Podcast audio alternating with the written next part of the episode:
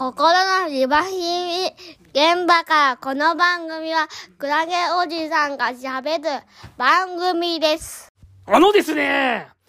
あの、ツイッターで、すごい今盛り上がってる、300、3644いいねがついている気になるツイート。私がトランス問題で一番嫌なのは、統合失調症、発達障害、認知症、他の脳の病気などの認知について、認知については、認知の歪み、治療とカウンセリングとトレーニングで、健常者社会に合わせましょうねと。なのに対し、トランスに関しては彼らは思っている通りに生きられない。かわいそう。社会が変わろうなところ。前者と後者でどう違うのかと聞いても、差別者としか言われなくて論理的整合性がなさすぎるところが ASD として非常に受け入れがたい。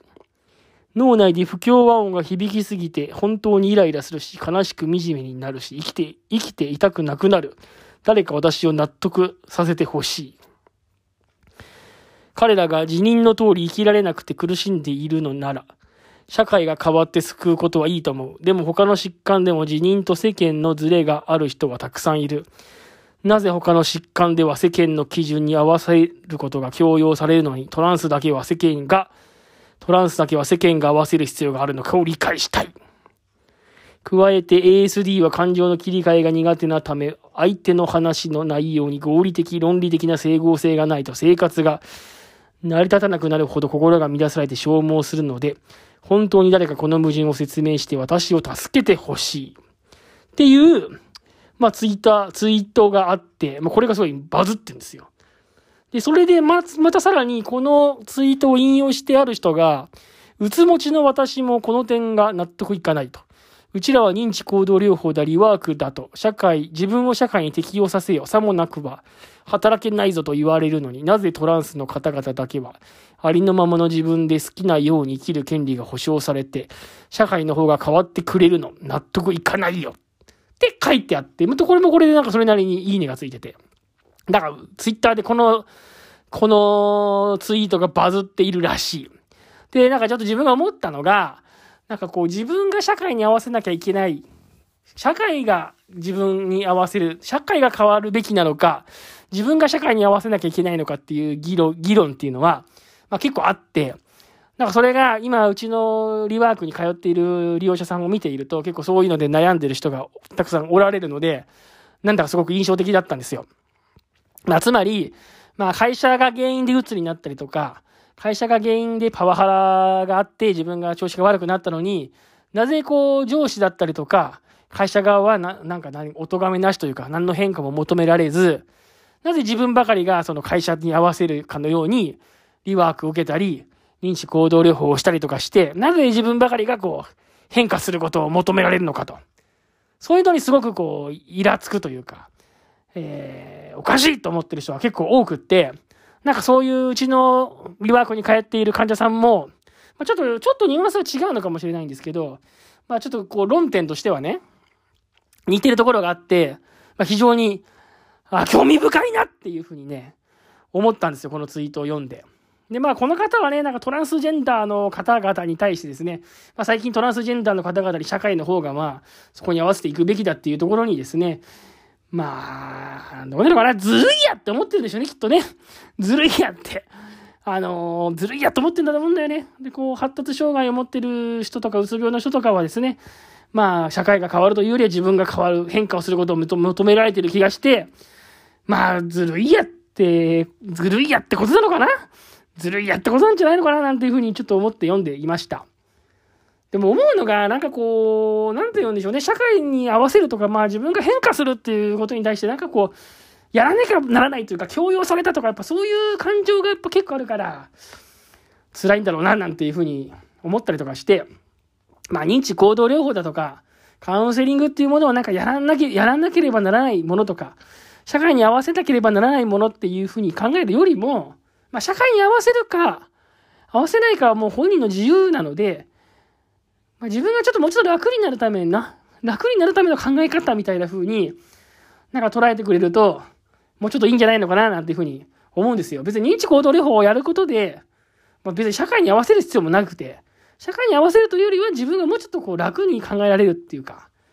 そういう風に捉えてくれるといいんじゃないかななんていう風に、ちょっと医療従事者のして、医療、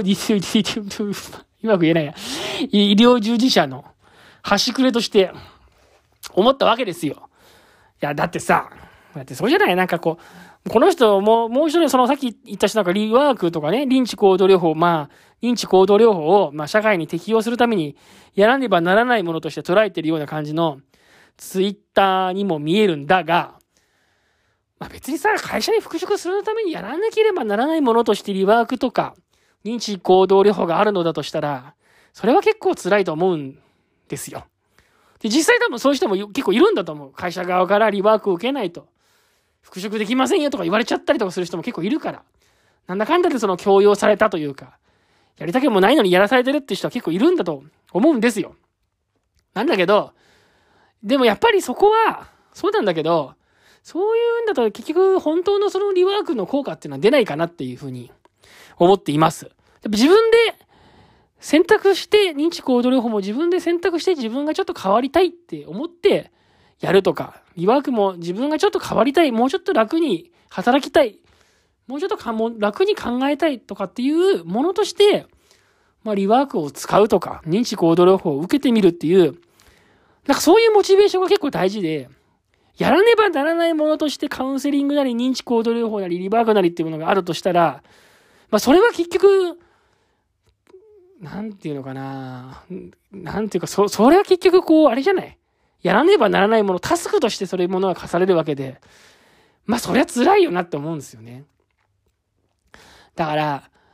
やっぱ治療者側もだからそういう持ってき方しちゃいけないなと思うんで、やらなきゃならないものとして治療なり、受けなきゃならないものとして治療なり、リワークなり、認知行動療法がある。っていうような持ってき方だと、やっぱりなんで自分ばっかりが変わんなきゃいけなくて、社会の方は一向に変わらないのに、なんで自分ばっかり変わんなきゃならないんだっていう気持ちになるんじゃないかなと思うんですよ。だからやっぱりこう治療者側も、本人の選択で、本人の選択で本人が自分で変わりたいと思って、ア認知行動療法を受けたいとか、本人が自分から変わりたいと思ってリワークを受けたいとか、やっぱそういう気持ちになれるように支援するのが大事なのかなとか思うわけ。本人が自分から、自分から希望して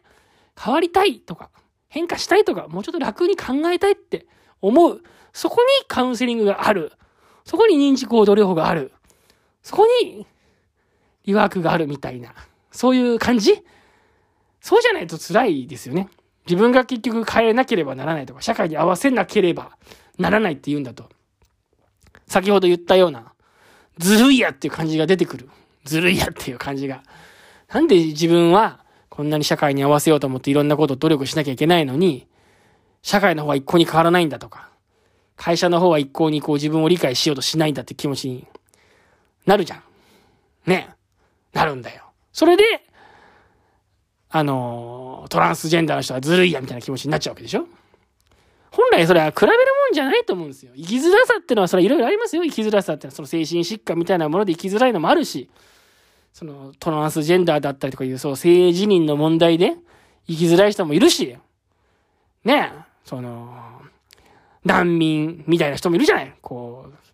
戦争地とかね、内紛が起きてるような地で生まれて、そこから命からがらどっかに逃げてきて、日本に難民として逃げてきたような人たちも、日本にその、在留資格みたいなものがないから生きづらいとか、いろんな人がいるわけですよ、世の中には。で、それを一個一個生きづらいっていう理由で全部並べて、いや、トランスジェンダーの人はずるくて、精神疾患は、えー、かわいそうとか、その逆とか、なんかそういうことで考えていっちゃうと、だからますますこう、しんどくなっちゃうよね。生きていくのが。ね。うん。というような気がして、でもあれなんかな？そうは言っても、こう健康、健康な僕がですよ。健康なクラゲおじさんがこういうとこで、ポッドキャストでペラペラ喋ってても、それは、本当にこう、生きづらさを抱えた人にとっては、何言ってんだって気持ちになるのかな？っていう気もする。何言ってんだいって気持ちになる気がする。何言ってんだいっていう。だからやっぱりそういう意味じゃ、その発達障害だったら発達障害のサバイバーというか、発達障害で、なんとかそこを切り抜けてうまくやってきた人の経験談とか、うつ病だったらうつ病で、なんとかそこから辛い思いをしたけどうまくやってきた人の経験談とか、なんかそういったものの方が、私がここでポッドキャストでペラペラ喋るよりも、響くのかなーなんてことをですね、ちょっと思いながら、今日はこのツイッターの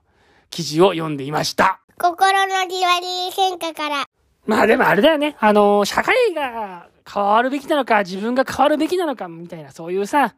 ぱなんとかする、どっちが変わるべきなのかみたいな、そういうふうに考えちゃって、やっぱ、勝ち負けみたいになっちゃうから、辛いよね。それ、辛いよ。どっちが社会が変わるのか、自分が変わるのかみたいな。会社が変わるのか、自分が変わるのかみたいな。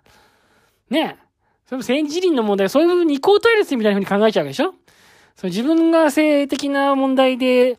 何かを変えるのか、社会の方がトイレを変えるなり、トイレを変えるなり、なんつうの？その、お風呂を変えるなり するのかっていうような、なんかそういうふうな、こう、どっちが変わるべきかみたいな、そういうなんか対決姿勢で物事考えちゃうからやっぱり辛いんじゃないのかな、なんていうふうに思っていて、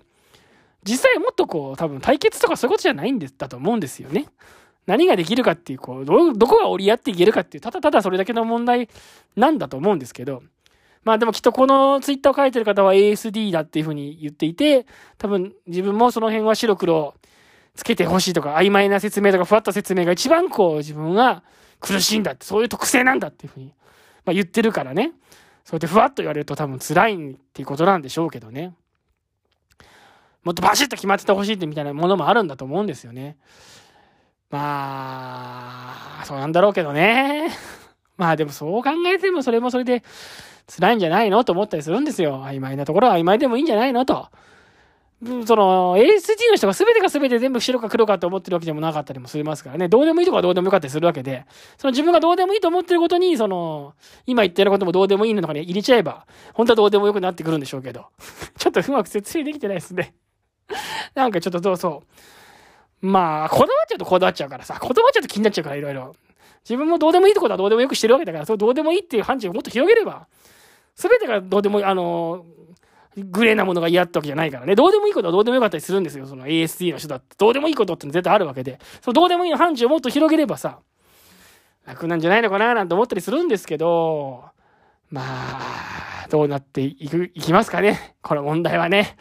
わかりませんね。うーん。わかんないですね。どうなっていくのか。な、なんかもうやっぱこれまだ ASD とか HD、ADHD っていうものが、実はは、こう、こう取り出さされて、実はまだ、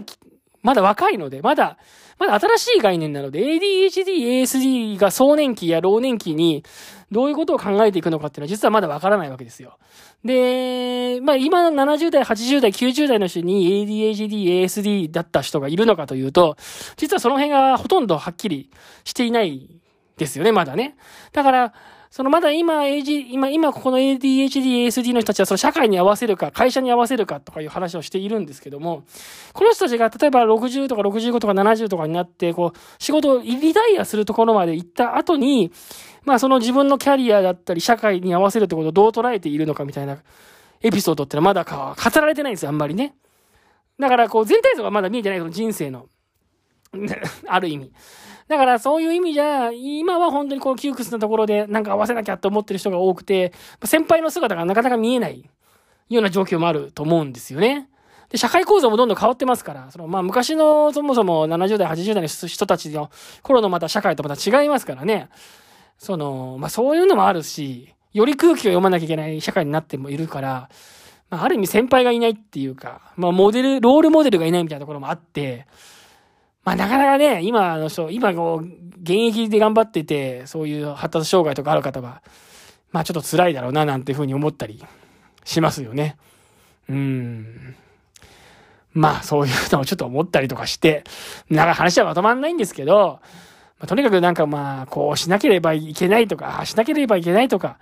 自分が変わるのか、それとも社会が変わるのかっていうふうに、そういうふうにね、物事ガチガチに考えたら、まあ辛いんだろうなーなんてことを思いながら、ちょっとこのツイートを読んでいました。というわけで、この放送は今日はここで終わりにしたいと思います。この番組は基本的に平日の朝に放送していくポッドキャストの番組です。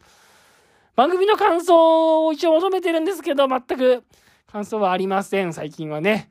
まあ、また感想があれば嬉しいなと思ってますけど、一応感想も求めてますんで、まあ、感想が欲しい方は概要欄にリンク貼ってありますんでね、そちらの方からよろしくお願いいたしますそれでは今日はこれで終わりにしたいと思います。今日はここ